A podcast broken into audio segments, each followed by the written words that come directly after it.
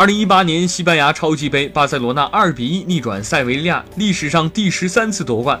塞拉比亚率先破门，皮克扳平比分，登贝莱轰进制胜世界波，特尔施特根中场前扑出点球。七十八分钟，登贝莱右侧禁区前劲射，皮球飞入球门左上死角，二比一，巴萨反超比分。塞维利亚用北耶德尔换下梅尔卡多，巴萨用比达尔换下登贝莱。八十九分钟，特尔施特根禁区内阻挡阿莱克斯·比达尔，主裁明哨判罚点球，并向其出示黄牌。本耶德尔的点球射门被特尔施特根稳稳扑住。九十二分钟，朗格莱染黄，最终巴萨二比一逆转夺冠。两队在西超杯中交锋五次，巴萨四胜一负，得失球为十一比三。